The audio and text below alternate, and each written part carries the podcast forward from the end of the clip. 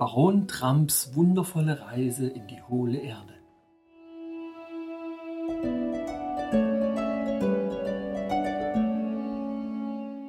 Familie Donald J. Trump Prophezeiung von vor 130 Jahren.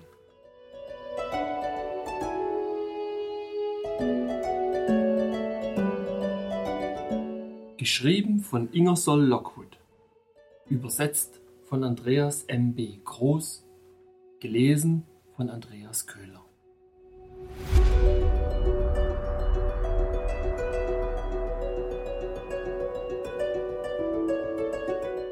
Kapitel 29 Etwas über die vielen Pforten zum eisigen Reich des Königs Gelidus und die schwierige Aufgabe, die richtige zu wählen. Wie Bulger sie löste. Unser Abschied von den kaltblütigen Koltiquerbs. Schneeblumes Kummer über unseren Weggang.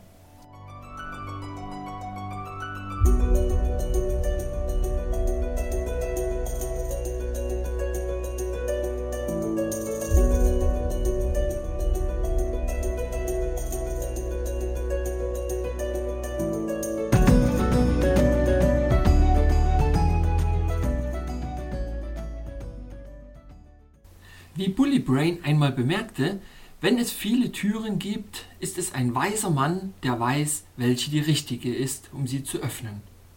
Und so war es auch, als ich versuchte, das eisige Reich seiner frigiden Majestät Gelidus, des Königs der Koltiquerbs, zu verlassen – denn es gab ein ganzes Dutzend von Säulengängen, in denen ich, nachdem ich sie erkundet hatte, nach einer halben Meile oder so an ein hohes Tor aus massivem Eis stieß, das seltsam geschnitzt war und zum Ende des Säulenganges passte wie ein Korken zu einer Flasche. Zweifellos fragen Sie sich, warum ich nicht dem Fluss folgend aus dem Königreich Koltiquerpian herauskam. Aus dem sehr guten Grund, dass er nicht weiter als bis zum Herrschaftsgebiet von König Elidus reichte und in einen riesigen Stausee mündete, der offenbar einen unterirdischen Abfluss hatte, denn seine dicke Eisdecke blieb immer auf der gleichen Höhe. Die Steinbrucharbeiter des Königs wurden angewiesen, eine Öffnung durch diejenige Tür zu hauen, die ich als diejenige bezeichnen sollte, durch die ich zu gehen wünschte aber ich wurde von Frostifis darüber informiert, dass nach dem Gesetz des Landes nur eine Tür während eines Jahres geöffnet werden könne, so dass, wenn ich meinen Weg versperrt fände und wieder umkehren würde, dies eine Verzögerung von zwölf Monaten bedeuten würde. Bully Brain war mit all seiner Weisheit machtlos, mir zu helfen, obwohl ich halb geneigt war zu glauben, dass er es hätte tun können, wenn man ihm erlaubt hätte, die geheimen Aufzeichnungen des Königreichs zu untersuchen, die auf riesigen Eistafeln eingemeißelt und in den Gewölben des Palastes aufbewahrt wurden. Tatsache ist, dass König Gelidus so sehr darauf bedacht war, dass ich bei der Hochzeit der Prinzessin Schneeblume assistierte, dass er mir jedes nur erdenkliche Hindernis in den Weg legte, ohne seine Hand offen zu zeigen. Und Schneeblume selbst gab mir durch das Tanzen ihrer klaren grauen Augen zu verstehen, dass auch sie hoffte, dass ich einen Fehler machen würde, als ich auf die Tür zeigte, die ich geöffnet haben wollte. Bulger sah, dass ich in Schwierigkeiten steckte, konnte aber nicht klar erkennen, worin diese Schwierigkeiten bestanden. Er behielt jedoch seine Augen auf mich gerichtet, beobachtete jede meiner Bewegungen und hoffte zweifellos, das Rätsel zu lösen. Während ich eines Tages Gedanken verloren über das sehr ernste Problem saß, das ich zu lösen hatte, kam mir eine Idee. Ich hatte bemerkt, dass die Arbeiter in den Fleischgruben oft Sondierungsstangen benutzten, lange Stücke aus poliertem Knochen, die in Feuersteinspitzen endeten. Ein Steinbrucharbeiter in Koltiquerb konnte durch geschicktes Drehen dieser Stangen ein Loch von sechs Fuß Tiefe oder mehr in die feste Eisschicht bohren, wenn er die Position eines Kadavers im Fleischbruch feststellen wollte. Und es kam mir in den Sinn, dass Bulgers scharfer Geruchssinn beim Durchstoßen der Eisportale, die ihre verschiedenen Gänge, von denen ich gesprochen habe, verschlossen, vielleicht jenen Luftstrom erkennen könnte, der den Geruch von Erde und Gestein in sich trägt. Mit anderen Worten, mir das Portal aussuchen, das sich auf jenem Korridor öffnete, der von der eisigen Domäne des Königs Gelidus wegführte und nicht nur in irgendeine entlegene Kammer seines Reiches. Seine frigide Majestät konnte gegen solche Experimente nichts einwenden, denn das Gesetz verbot nur das Hauen von Öffnungen, die groß genug waren, dass der Hauer hindurchgehen konnte.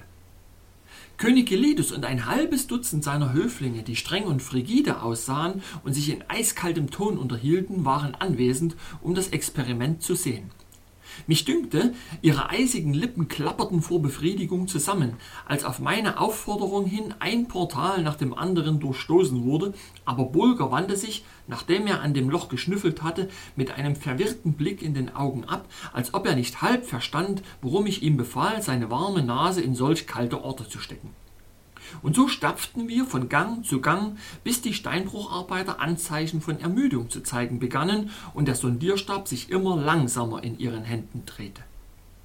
Frostüfis blinzelte mit seinen kalten grauen Augen, als wollte er sagen, kleiner Baron, du musst noch ein Jahr bei uns bleiben. Aber ich wandte mich nur an die Steinbrucharbeiter und befahl ihnen, noch ein weiteres Portal aus Eis zu durchstoßen, bevor wir die Aufgabe für den Tag aufgaben. Sie machten sich an die Arbeit, das elfte Tor zu durchstoßen mit dem Tempo von Packeseln an einem Berghang.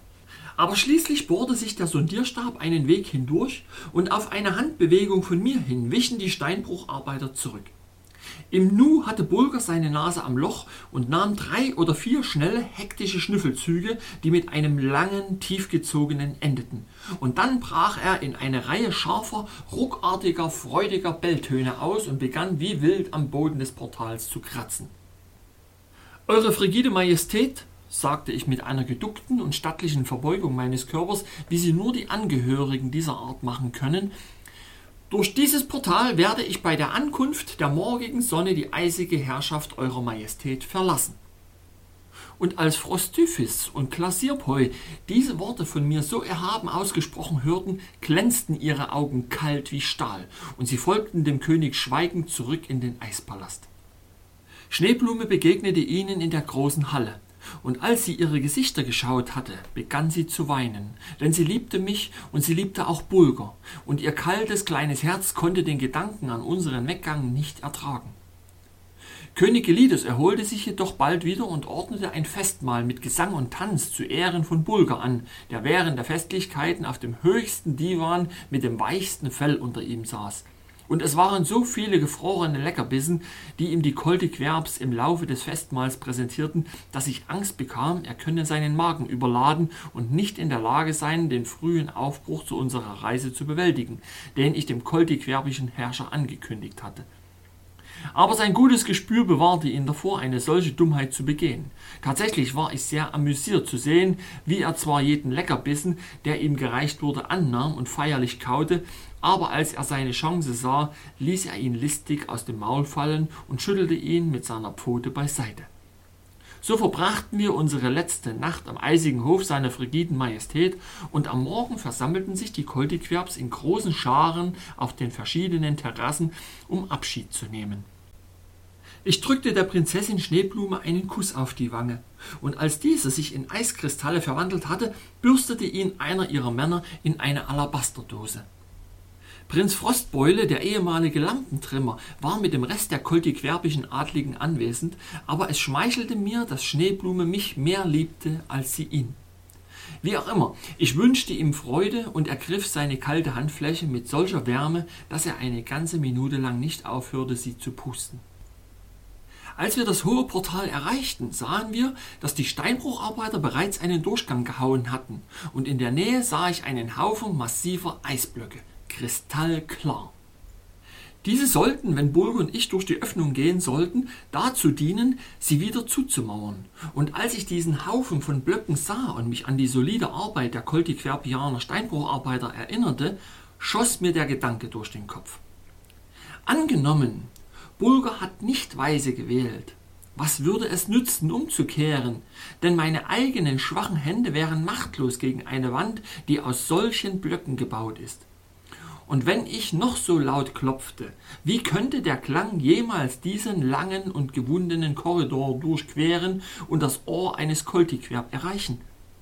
Nein, sagte ich zu mir selbst, wenn Bulger nicht weise gewählt hat, wird es ein Abschied von der oberen und unteren Welt sein.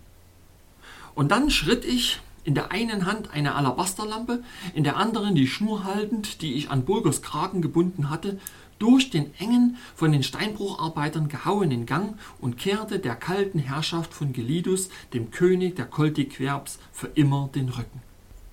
Einmal hielt ich inne und schaute zurück. Ich konnte nichts sehen, aber ich konnte das scharfe Klicken der Feuersteinäxte hören, als die Steinbrucharbeiter die Tür schlossen, die mich von so vielen kalten, aber liebenden Herzen ausschloss. Und dann holte ich tief Luft und machte mich wieder auf den Weg. Und das war das Letzte, was ich von den Koldiquerbs sah, außer im Tagtraum oder in der Albtraumvision.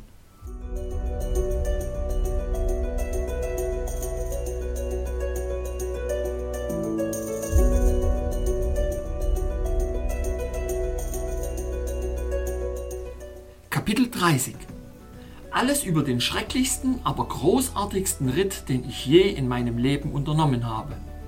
90 Meilen auf dem Rücken einer fliegenden Eismasse und wie Bulger und ich endlich an den Ufern eines wunderbaren Flusses gelandet sind. Wie der Tag in dieser Unterwelt anbrach.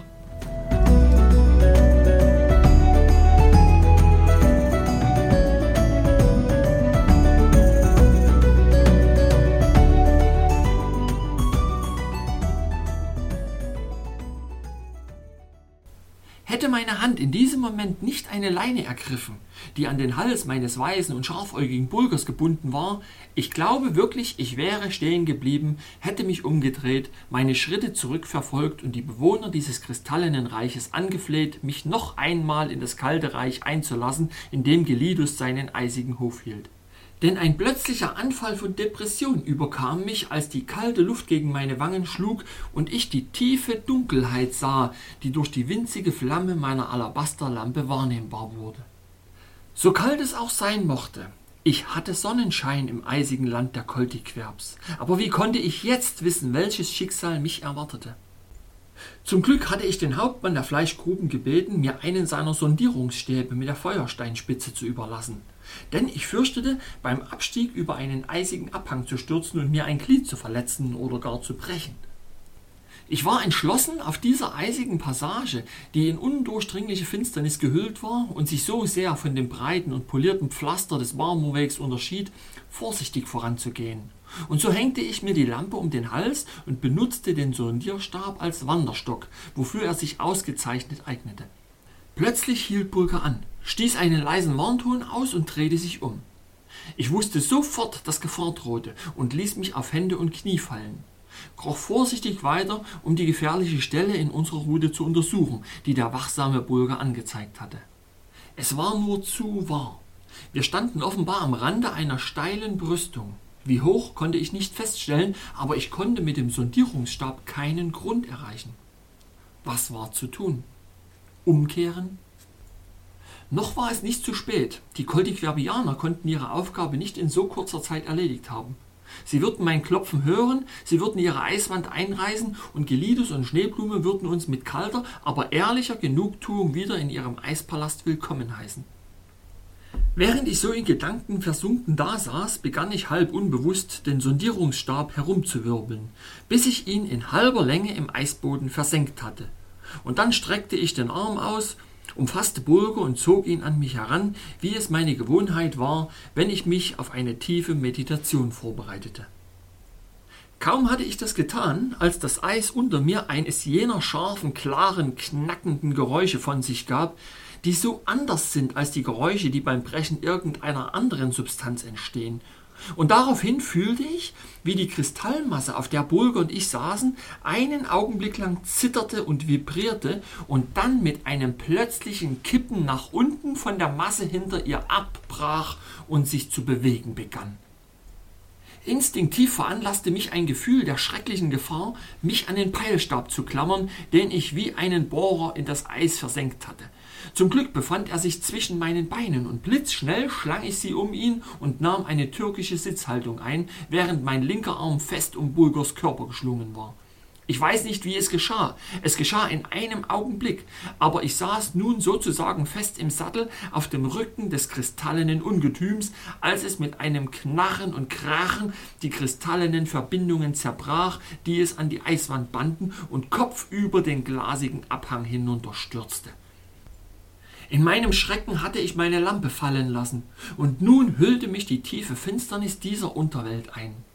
Aber nein, so war es nicht, denn als der flüchtende Eisblock knirschend und krachend seinen Weg fortsetzte, gaben die beiden kalten Kristallflächen einen seltsamen Schimmer von phosphoreszierendem Licht ab, der die fliegende Masse wie ein monströses Lebewesen erscheinen ließ, aus dessen tausend Augen Flammenzungen hervorschossen, während es wie wild dahinraste, mal an Geschwindigkeit gewann, wenn es auf eine steilere Strecke stieß, mal mit einem Hindernis kollidierte und gegen die felsigen Seiten des Ganges prallte und einen Schauer von Kristallen funkelnd und glitzernd in die schwarze Atmosphäre schickte. Gleich darauf gelangt der fliehende Block auf einen sanften Abhang und gleitet mit dem leisen Geräusch zermalmender Kristalle sanft dahin, als sei er auf Kufen aus poliertem Stahl gelagert. Und dann gleitet er mit einem plötzlichen Sprung auf einen steileren Abhang und springt förmlich in die Luft, während er über die glatte Fahrbahn zischt und einen Feuerschweif hinter sich lässt. Und nun trifft er auf ein Wegstück, das hier und da mit Eisklumpen und Blöcken übersät ist. Mit wütendem Knurren stürzt er sich auf die kleineren und zermalmt sie zu Pulver, dass er wie einen eisigen Schaumregen auf Bulger und mich, die wir auf seinem Rücken sitzen, schleudert. Aber einige der Blöcke widerstehen seinem furchtbaren Angriff, und unser mächtiges Ross wird mit Krachen und Quietschen von einer Seite zur anderen geschleudert, während es seine Kristallecken heftig gegen die vorspringenden Felsen treibt und Spuren seines weißen Fleisches auf diesen schwarzen Spitzen aus Hartgestein hinterlässt. Es scheint eine Stunde her zu sein, seit das kristallene Ungeheuer ausgebrochen ist, und doch gleitet es immer weiter abwärts in seinem wilden Flug, stoßend, polternd, sich drehend, taumelnd, Bulgern mich auf die unterste Ebene der Welt innerhalb der Welt tragend. Wird er seinen wilden Flug nie beenden? Gibt es keine Möglichkeit für mich, ihn zu zügeln? Muss er fliegen, bis er seinen Körper so dünn geschliffen hat, dass das nächste Hindernis ihn in 10.000 Stücke zerschmettert und Burger und mich in den Tod schleudert? Während mir diese Gedanken durch den Kopf gehen, macht die fliegende Masse einen letzten wahnsinnigen Sprung, der sie auf einer fast ebenen Strecke landen lässt, und an dem anderen Geräusch, das der gleitende Block von sich gibt, erkenne ich, dass wir die Regionen des Eises hinter uns gelassen haben und unser Kristallschlitten sanft über eine Strecke aus poliertem Marmor gleitet. Aber Kilometer um Kilometer gleitet er immer noch dahin, sanft, leise, lautlos, und dann wage ich zu hoffen, dass unser Leben gerettet ist. Aber so furchtbar war die Anstrengung, so furchterregend die Angst, so erschöpfend die Anstrengung, die nötig war, um meinen Platz auf dem Eisblock zu halten und meinen geliebten Bulger daran zu hindern, mir aus den Armen zu gleiten, dass ich rückwärts in eine schwere Ohnmacht fiel, als die gleitende Masse endlich zum Stillstand kam. Ich glaube, ich muss eine gute halbe Stunde oder so dagelegen haben. Denn als ich wieder zu mir kam, verriet mir Bulgers rasende Freude, dass er furchtbar über mich aufgebracht war. Und in dem Moment, in dem ich die Augen öffnete, begann er, meine Hände und mein Gesicht in höchst liebenswürdiger Weise mit Liebkosungen zu überhäufen. Liebes, dankbares Herz. Er fühlte, dass er sein Leben dieses Mal seinem kleinen Herrn verdankte, und er wollte, dass ich verstand, wie dankbar er war. In dem Moment, in dem sich Bulgers Nerven von dem Schock erholt hatten, den meine anhaltende Ohnmacht verursacht hatte, griff ich nach meiner Repetieruhr und berührte ihre Feder. Es zeigte anderthalb Stunden an, seit wir durch das eisige Portal von König Gelidus Reich getreten waren. Zieht man eine halbe Stunde für die Zeit, in der ich bewusstlos war, ab, so zeigte sie an, dass unser wahnsinniger Abstieg auf dem Rücken des Kristallmonsters eine ganze Stunde gedauert hatte. Und wenn man die Durchschnittsgeschwindigkeit der fliehenden Eismasse auf anderthalb Meilen pro Minute schätzt, waren wir jetzt etwa 90 Meilen von dem kalten Königreich entfernt, in dem Gelidus auf seinem eisigen Thron saß und Prinzessin Schneeblume zu seinen Füßen und Frostbeule neben ihr. Nur mit Mühe konnte ich mich aufrichten. So steif waren meine Gelenke und verkrampft meine Muskeln nach dem furchtbaren Ritt, bei dem ich jeden Augenblick damit rechnete, gegen vorspringende Felsen zu prallen oder zwischen dem fliehenden Ungeheuer aus Eis und den gigantischen Eiszapfen, die von der Decke hingen, wie die glänzenden Zähne einer riesigen Kreatur dieser Unterwelt, zerfetzt zu werden. Aber konnte es sein, liebe Freunde, dass Bulger und ich nur einem schnellen und barmherzigen Ende entgangen waren, um einem zehnmal schrecklicheren Tod ins Auge zu sehen, der langsam und allmählich eintreten sollte, wobei uns sogar die arme Wohltat verwehrt wurde, uns gegenseitig zu sehen, denn undurchdringliche Dunkelheit war um uns ausgebreitet und eine so tiefe Stille, dass meine Ohren in ihrer Sehnsucht nach einem Geräusch schmerzten, das sie durchbrechen könnte. Und doch lag etwas im Klang meiner eigenen Stimme, das mich erschreckte, wenn ich sie benutzte. Es schien, als ob die schreckliche Stille darüber erzürnt wäre, von ihr gestört zu werden und sie in meine Zähne zurückschlug. Wo sind wir hier? Das war die Frage, die ich mir stellte, und dann bemühte ich mich in meinem Geist, jedes Wort in Erinnerung zu rufen, das ich auf den modrigen Seiten von Dunfums Manuskript über die Welt innerhalb einer Welt gelesen hatte. Aber ich konnte mich an nichts erinnern, das mich erleuchtet hätte. Nicht ein Wort, das mir Hoffnung oder Aufmunterung gegeben hätte. Und ich war im Begriff, in völliger Verzweiflung aufzuschreien, als ich zufällig meine Augen hob und in die Ferne blickte, wo ich etwas sah, das mir wie ein Lampion erschien, der auf dem Boden tanzte. Es war ein seltsamer und fantastischer Anblick in dieser Gegend der tiefschwarzen Dunkelheit, und einen Moment lang stand ich da und beobachtete es mit angehaltenem Atem und weit aufgerissenen Augen.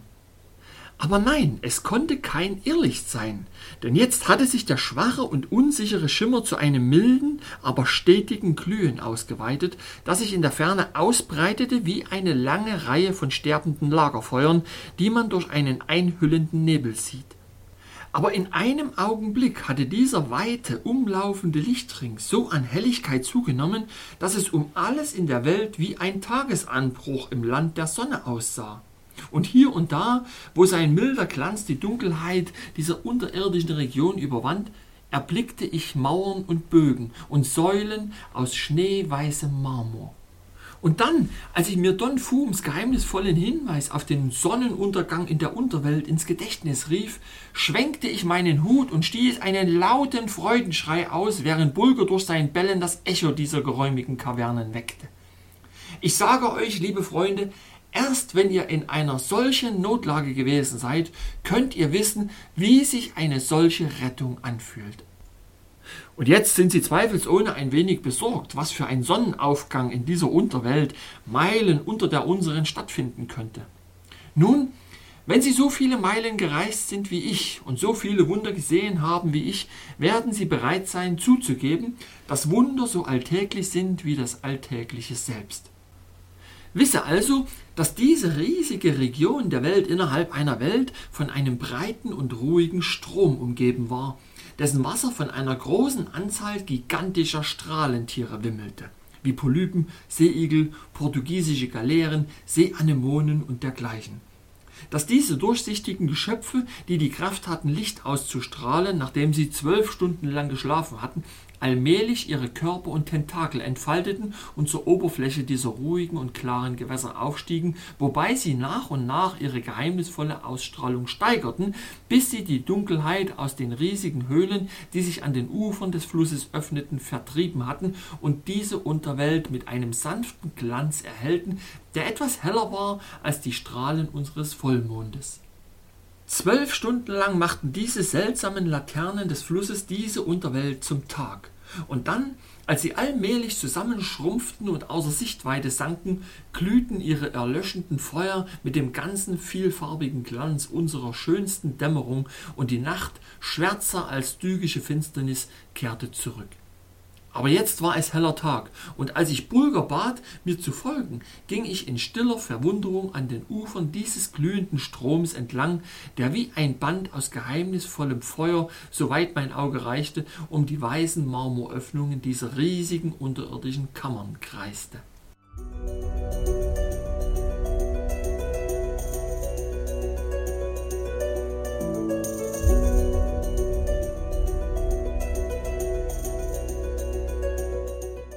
Kapitel 31 Darin hören Sie von den herrlichen Höhlen aus weißem Marmor, die an den wunderschönen Fluss grenzen. Die Tropen der Unterwelt. Wie wir am Ufer des Flusses auf einen einsamen Wanderer stießen. Mein Gespräch mit ihm und meine Freude darüber, dass ich mich im Land der Rasselhirne oder glücklichen Vergesser befand. Eine kurze Beschreibung von ihnen.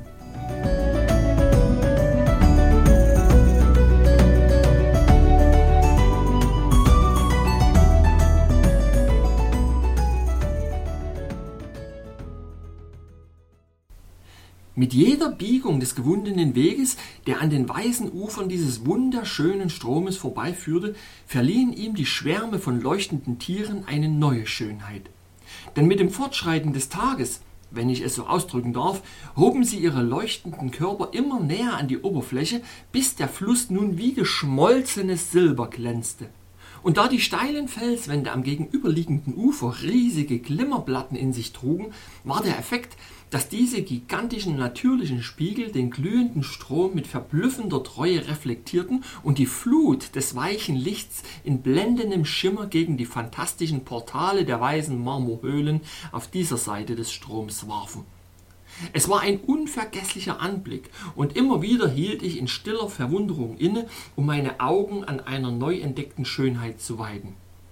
Jetzt bemerkte ich zum ersten Mal, dass jedes weiße Marmorbecken, jede Bucht und jeder Meeresarm in einem anderen Glanz erstrahlte, je nach der Art der winzigen phosphoreszierenden Tiere, die zufällig das Wasser füllten. Eines war ein zartes Rosa, ein anderes ein herrliches Rot, das dritte ein tiefes, sattes Purpur, das vierte ein sanftes Blau, das fünfte ein Goldgelb und so weiter. Wobei der Reiz jedes Farbtons durch das schneeweiße Weiß dieser Marmorbecken noch verstärkt wurde, durch die lange Reihen kurioser Fische mit Schuppen in polierten Gold- und Silbertönen langsam hindurchschwammen, wobei sie ihre prächtigen Flanken aufrichteten, um den vollen Glanz des von den Glimmerspiegeln reflektierten Lichts einzufangen. Und nun erfüllte der kühle Atem von König Gelidus Reich nicht mehr die Luft. Ich befand mich sozusagen in den Tropen der Unterwelt und es fehlte nur noch eines, um meine Freude an dieser märchenhaften Gegend zu vervollständigen, und das war jemand, der sie mit mir teilte. Bulger hatte zwar eine Ahnung von ihrer Schönheit, denn er bezeugte seine Freude darüber, wieder einmal in einem warmen Land zu sein, indem er zu meiner Belustigung einige verrückte Kapriolen vollführte und am Ufer des schillernden Flusses entlang huschte und die stattlichen Fische anbellte, während sie langsam mit ihren vielfarbigen Flossen das Wasser fächelten. Aber ich muss zugeben, dass ich mich nach der Prinzessin Schneeblume sehnte, damit sie mir Gesellschaft leistete. Aber es war ein voreiliger Wunsch, denn die warme Luft hätte sie in Angstkrämpfe versetzt, und sie hätte es vorgezogen, lieber im kühlen Fluss den Tod zu finden, als zu versuchen, eine so heiße Atmosphäre zu atmen. Inzwischen war ich mehrere Meilen an den weißen Ufern des gleißenden Stroms entlang vorgedrungen und da ich mich etwas ermüdet fühlte, wollte ich mich gerade auf den vorspringenden Rand einer natürlichen Felsenbank setzen, die fast von Menschenhand an das Flussufer gesetzt worden zu sein schien, damit menschliche Gestalten sich darauf ausruhen und das wunderbare Spiel der Farben und Schattierungen in diesem weitläufigen Meeresarm beobachten konnten, als ich zu meinem Erstaunen sah, dass dort bereits eine menschliche Kreatur saß. Seine Augen waren auf das Wasser gerichtet, und mir schien, dass sein Gesicht, das sanft und ruhig war, einen müden Ausdruck trug. Sicherlich war er in so tiefe Meditation versunken, dass er meine Annäherung entweder gar nicht wahrnahm oder so tat, als ob er sie nicht bemerkte. Bulger war geneigt, nach vorne zu stürmen und seine Aufmerksamkeit durch eine Folge von ohrenbetäubenden Bällen zu erregen, aber ich schüttelte den Kopf. Dieser Wanderer am glühenden Strom des Tages trug ein ziemlich anmutiges, mantelartiges Gewand, gewebt aus einer Substanz, die im Licht schimmerte, und so schloss ich, dass es Mineralwolle sein musste. Sein Kopf war kahl, ebenso wie seine Beine bis zu den Knien. An den Füßen trug er weiße Metallsandalen, die mit etwas zusammengebunden waren, das wie Lederriemen aussah.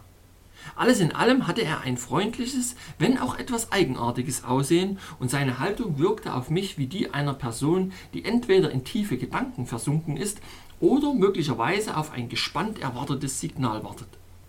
Jedenfalls beschloss ich, da ich gewohnt war, auf meinen Reisen in alle vier Himmelsrichtungen allen möglichen Leuten zu begegnen, die Meditation des Herrn zu unterbrechen und ihm einen guten Morgen zu wünschen. Wen habe ich das Vergnügen, in diesem schönen Teil der Welt innerhalb einer Welt zu treffen? Der Mann schaute mich etwas benommen an und antwortete Ich weiß es wirklich nicht. Das kann ich Ihnen gerne sagen.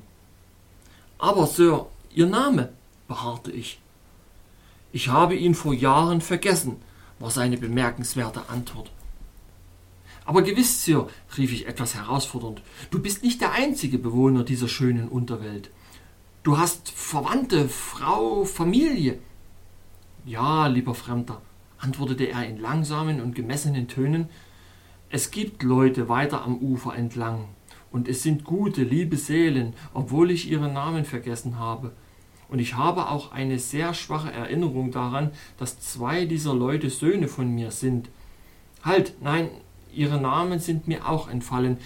Ich habe sie an dem Tag vergessen, an dem mir mein eigener Name entglitten ist.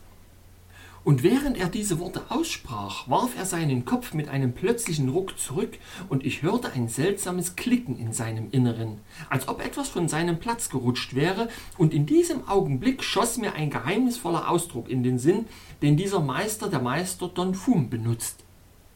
Rasselhirne. Ja, das war es. Und jetzt fühlte ich mich sicher, dass ich in der Gegenwart eines der merkwürdigen Leute stand, die die Welt innerhalb einer Welt bewohnen und denen Don Fum den seltsamen Namen Rasselhirne oder glückliche Vergesser gegeben hatte.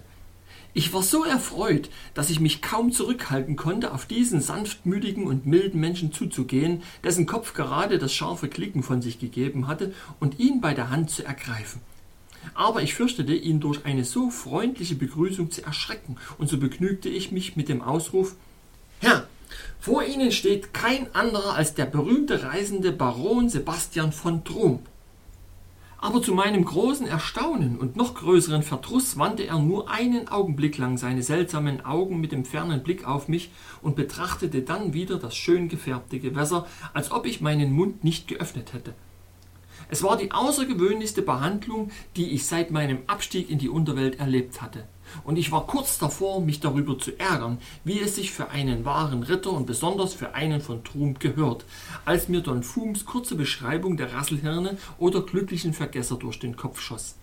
Er sagte, durch die Ausübung ihres starken Willens sind sie seit Ewigkeiten damit beschäftigt, ihre Gehirne von dem für sie jetzt nutzlosen Wissensvorrat zu entladen, den ihre Vorfahren angesammelt haben, und die natürliche Folge war, dass die Gehirne dieser seltsamen Leute, die sich die glücklichen Vergesser nennen, von aller Arbeit und Anstrengung des Denkens befreit, eher geschrumpft als gewachsen sind, so dass bei vielen der glücklichen Vergesser ihre Gehirne wie der verschrumpelte Kern einer Nuss aus dem letzten Jahr aussehen und ein scharfes Klicken von sich geben, wenn sie ihren Kopf plötzlich mit einem Ruck bewegen, wie es oft ihre Gewohnheit ist. Denn sie sind sehr stolz darauf, dem Zuhörer zu beweisen, dass sie den Namen Rasselhirn verdienen. Ich brauche dich auch nicht daran zu erinnern, o Leser, schloss Don Fum in seinem berühmten Werk über die Welt innerhalb einer Welt, dass der Chef unter den glücklichen Vergessern derjenige ist, dessen Kopf das lauteste und schärfste Klicken von sich gibt. Denn er ist es, der am meisten vergessen hat. Sie können sich nur eine schwache Vorstellung davon machen, liebe Freunde, wie erfreut ich über die Aussicht bin, einige Zeit unter diesen seltsamen Menschen zu verbringen. Menschen, die mit absolutem Schrecken auf das Wissen blicken, als die eine Sache, die man loswerden muss, bevor das Glück in das menschliche Herz eintreten kann. Keine Freude kann der des glücklichen Vergessers gleichkommen, wenn er beim Ergreifen der Hand eines Freundes feststellt, dass er dessen Namen vergessen hat. Und kein Tag ist in diesem Lande gut verbracht, an dessen Ende der Bewohner nicht ausrufen kann, heute ist es mir gelungen, etwas zu vergessen, was ich gestern noch wusste. Schließlich erhob sich der glückliche Vergesser von seinem Sitz und ging ruhig davon, ohne mir auch nur guten Tag zu wünschen. Aber ich war entschlossen, mich nicht so leicht abwimmeln zu lassen und rief ihm mit lauter Stimme nach, worauf Bulger meinem Beispiel folgend einen Lärm auf seinen Fersen machte, worauf er sich umdrehte und bemerkte, Verzeihung, ich hatte dich zum Glück ganz vergessen und deinen Namen auch, den habe ich vergessen.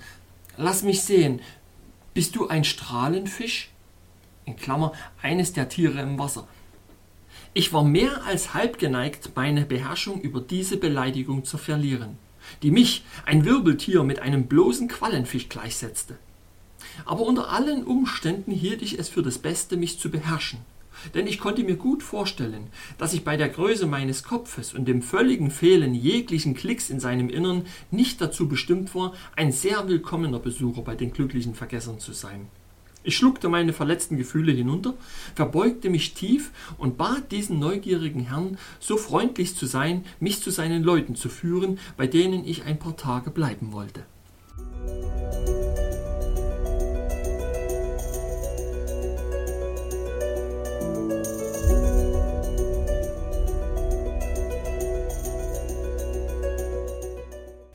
Kapitel 32 Wie wir in das Land der glücklichen Vergesser gelangten. Etwas mehr über diese seltsamen Leute. Ihre Furcht vor Bulger und mir. Ein Aufenthalt von nur einem Tag war uns vergönnt. Beschreibung der angenehmen Häuser der glücklichen Vergesser. Die Drehtür, durch die Bulger und ich kurzerhand aus der Domäne der Rasselhirne entlassen werden. Alles über die außergewöhnlichen Dinge, die Bulger und mir danach widerfahren sind. Einmal mehr in der freien Luft der Oberwelt und dann auf dem Heimweg.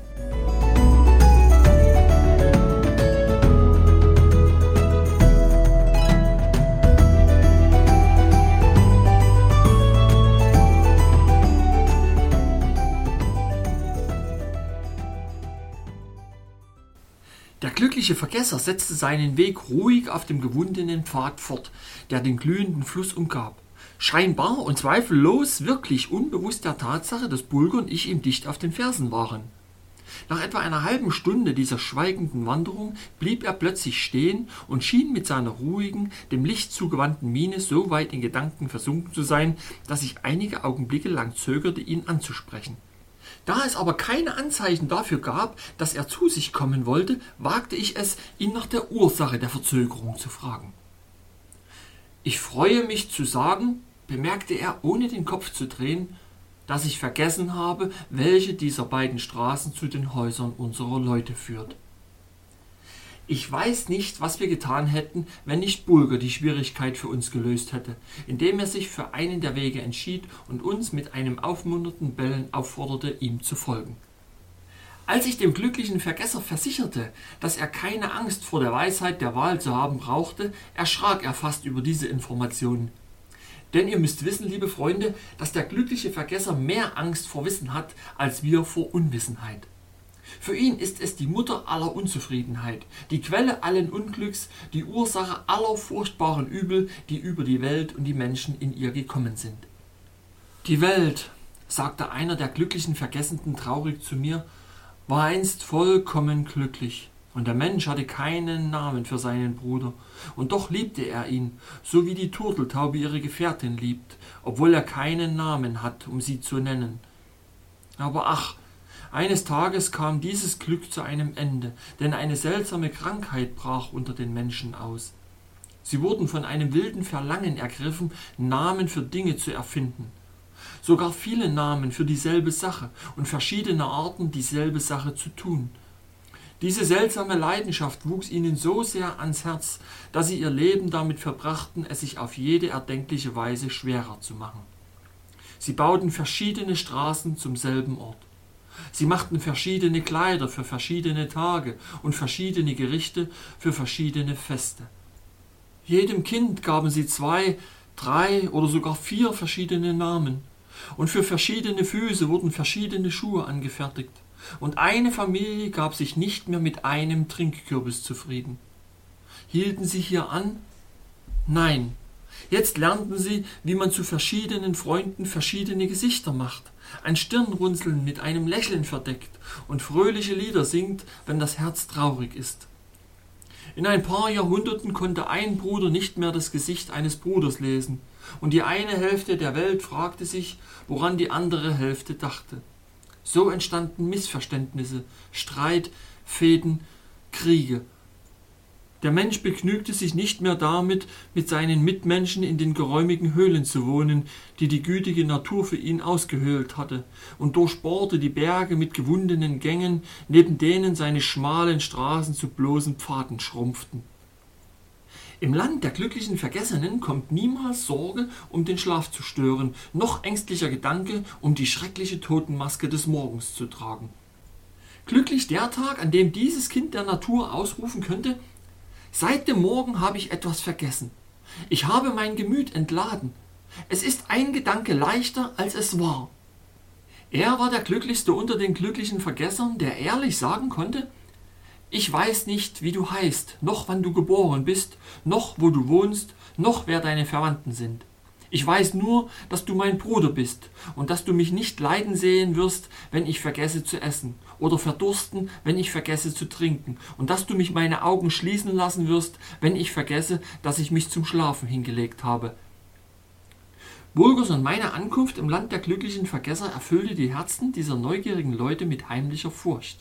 Beim Anblick meines großen Kopfes begannen sie alle zu zittern wie Kinder im Dunkeln, die von dem Schrecken eines Kobolds heimgesucht werden und sie weigerten sich einmütig, mir zu gestatten, auch nur eine kurze halbe Stunde unter ihnen zu verweilen. Aber allmählich legte sich dieser unvermittelte Schrecken ein wenig, und nach einem Rat, den einige der jüngeren Männer hielten, deren Hirn ihre Köpfe noch ganz ausfüllte, wurde beschlossen, dass ich noch einen Tag in ihrem Lande verweilen dürfe, dass dann aber die Drehtür geöffnet und Bulger und ich aus ihrem Gebiet hinausgestoßen werden sollten.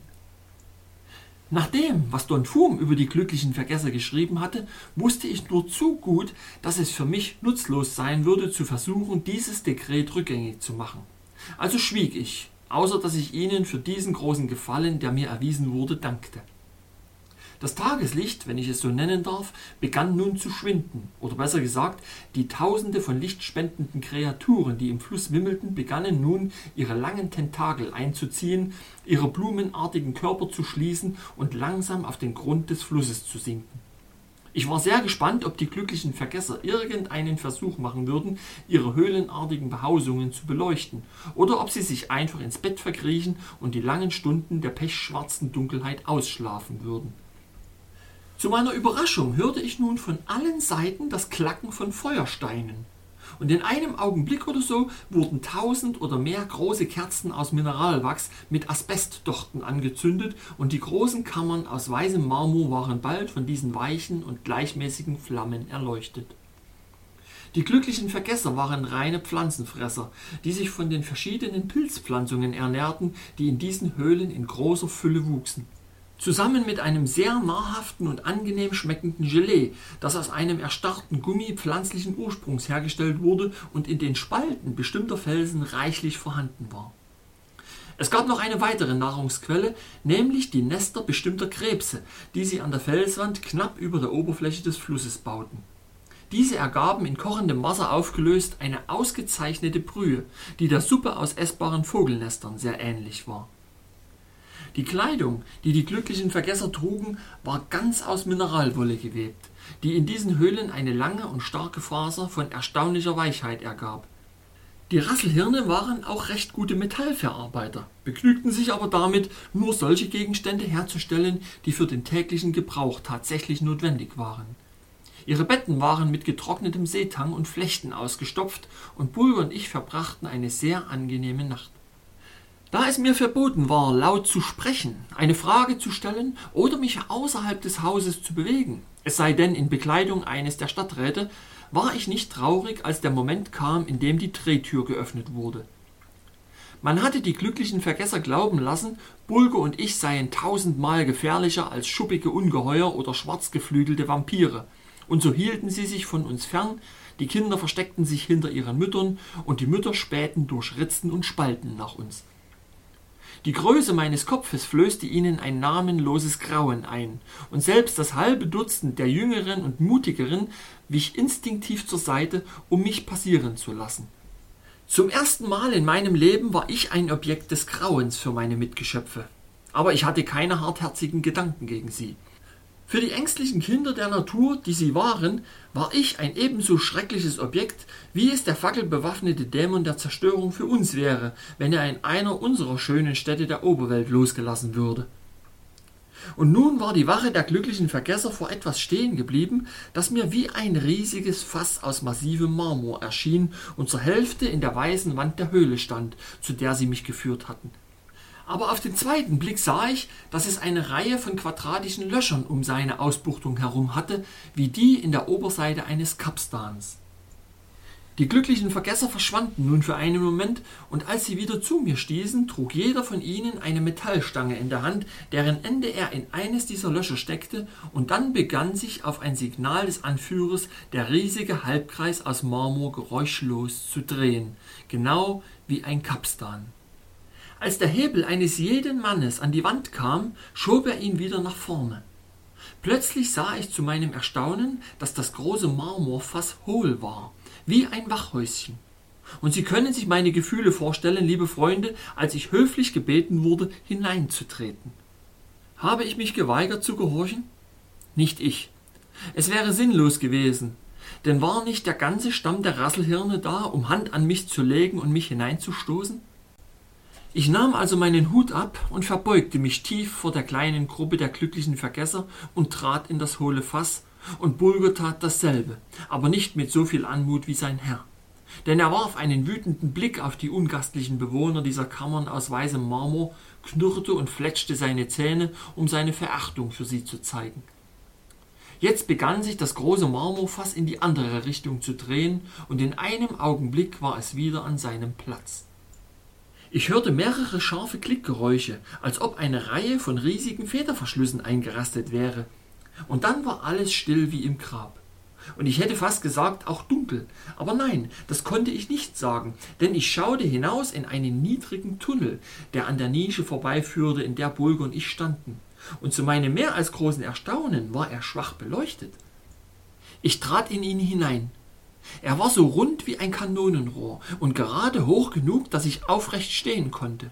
Und nun entdeckte ich, woher das Licht kam.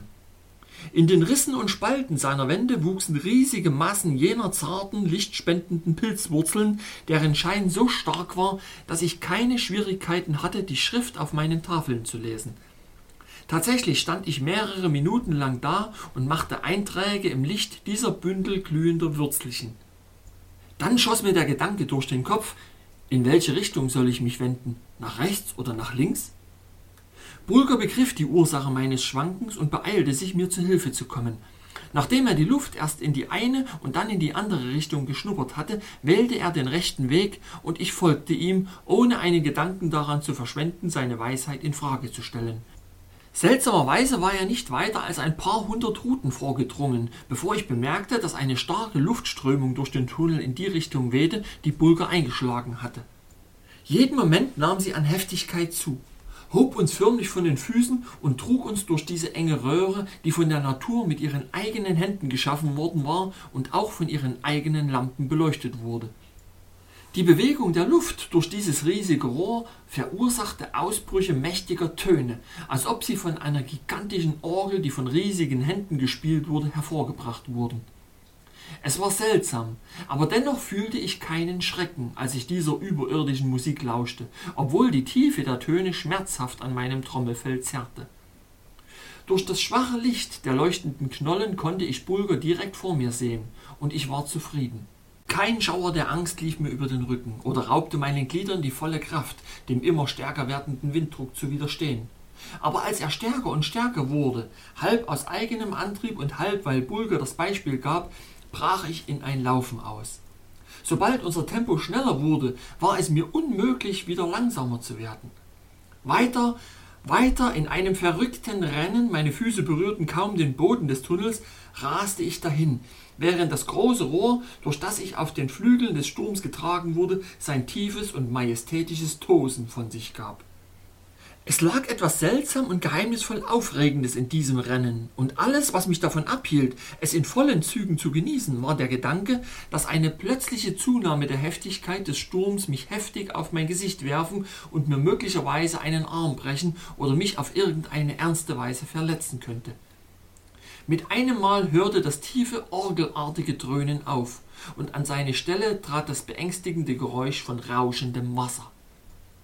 Bevor ich Zeit zum Nachdenken hatte, war es über mich gekommen und schlug mich wie ein gewaltiger Schlag einer riesigen Faust, die einen Boxhandschuh trug. Im nächsten Augenblick wurde ich wie ein Korken von einem reißenden Gebirgsbach aufgefangen, von einer Seite zur anderen geschaukelt, gewunden, gedreht, hinuntergesaugt und wieder hochgeworfen, hin und her gewirbelt, hin und her geworfen, gerollt wie ein Rad, meine Arme und Beine die Speichen. Wunderbarerweise verlor ich nicht das Bewusstsein, als diese furchtbare Strömung mich wie ein Holzstock durch eine Rinne schoss, von der ich nicht wusste wohin, nur dass die Geschwindigkeit und Lautstärke immer weiter zunahm, bis endlich der stürmische Strom den Tunnel füllte und mir das Licht, den Atem, das Leben, alles raubte, auch meinen treuen und geliebten Bulger. Wie lange es dauerte, dieser furchterregende Ritt in den Armen dieser wahnsinnigen Wasser, die wie auf Leben und Tod durch dieses enge Loch rauschten, weiß ich nicht. Ich weiß nur, dass plötzlich ein mächtiges Zischen und Rauschen des Wassers an meine Ohren drang, wie durch die Düse eines gigantischen Schlauches, und dass ich hinausgeschossen wurde in den herrlichen Sonnenschein, hinaus in die große, freie, offene Luft der oberen Welt und dem lieben blauen Himmel mit seinen Tupfern entgegenfliegen musste, und dann mit einem anmutig geschwungenen Flug durch die weiche und milde Luft der Erntezeit fielen wir beide sanft in einen stillen, kleinen See, der am Fuße eines Hügels lag, der gelb von reifem Getreide war. In einem Augenblick oder so waren wir an Land geschwommen.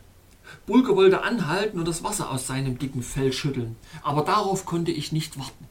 Nass wie er war, drückte ich ihn an mein Herz, während er mich mit Zärtlichkeiten überhäufte. Aber es wurde kein Wort gesagt, kein Laut von uns gegeben. Wir waren beide zu glücklich, um zu sprechen, und wenn ihr jemals in diesem Zustand gewesen seid, liebe Freunde, dann wisst ihr, wie es sich anfühlt. Ich kann es Ihnen nicht beschreiben.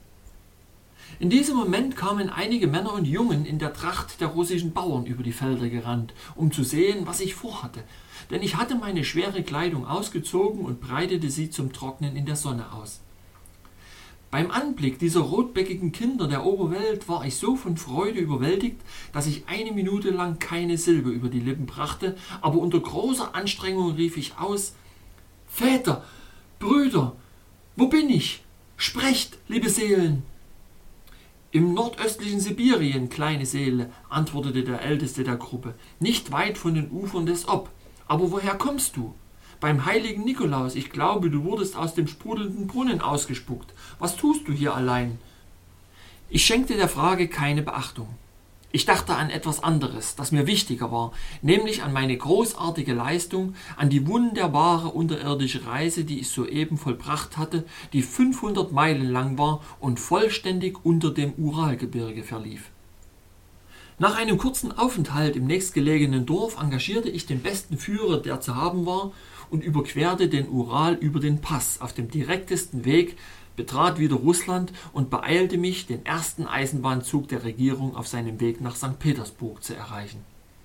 Nachdem ich einen Eilkurier mit Briefen an meine geliebten Eltern geschickt hatte, um sie über meine Gesundheit und meinen Verbleib zu informieren, verbrachte ich einige Wochen sehr angenehm in der russischen Hauptstadt und machte mich dann mit einfachen Etappen auf den Weg nach Hause.